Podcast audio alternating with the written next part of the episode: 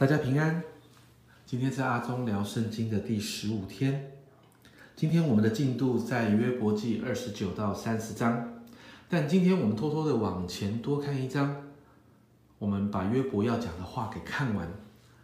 约伯在今天这三章就结束了他所要讲的话。这三章其实重点都相当清楚，所以我们就仔细来每一章每一章的看。在二十九章。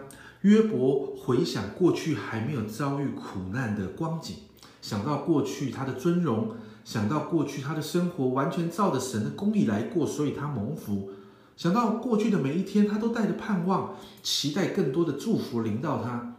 约伯就想到过去的种种。其实，当我们在读这段经文的时候，再来比照约伯过去啊后来所面对的苦难。其实心里会有一点惆怅的感觉。接着到三十章，约伯真的开始分享他怎么开始进入了苦难。在约伯记三十章第一节，这里说到：“但如今比我年少的戏笑我，其人之父我曾藐视，不肯安在看守我羊群的狗中。”这一段经文的一开始出现了三个字：“但如今。”你知道，从二十九章回顾到三十章的窘境。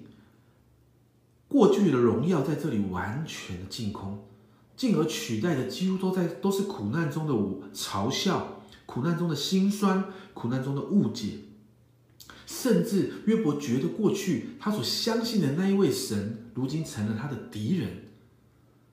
约伯甚至觉得他越求救，他所经历的日子越黑暗。所以那个“但如今”三个字，好像成了一个对比。整个三十章充满了消极的思想和绝望。接着到了三十一章，约伯的态度越来越激烈，约伯就列出了自己可能所啊犯的道德上的罪状。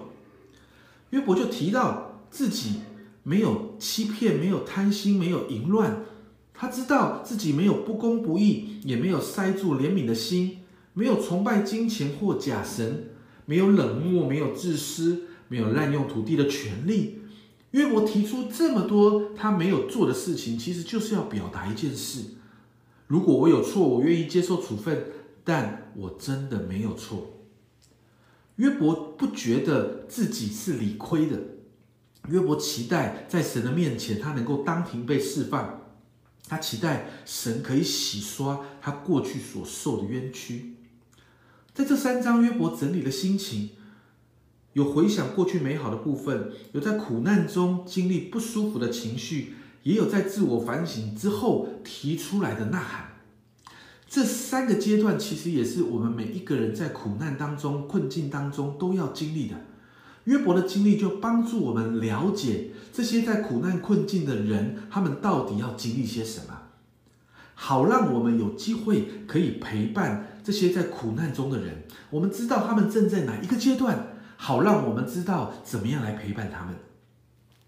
从今天约伯的最后分享的当中，我们看见最后约伯仍然回到神的面前，因为知道最终的裁决权在神那里，所以还是那句老话：转向神就会看见转机。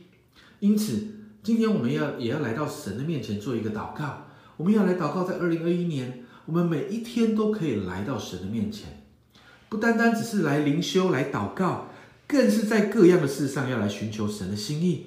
特别是在一些不容易处理的事上，或许是你的人际关系，或许你的财务上，或许在你的工作上，或许在你的家庭里。我们相信转向神才会有答案，才会有最好处理的策略。每一天，让我们一起来对齐神，更多的祷告，与神的关系对了。与人的关系也会对了。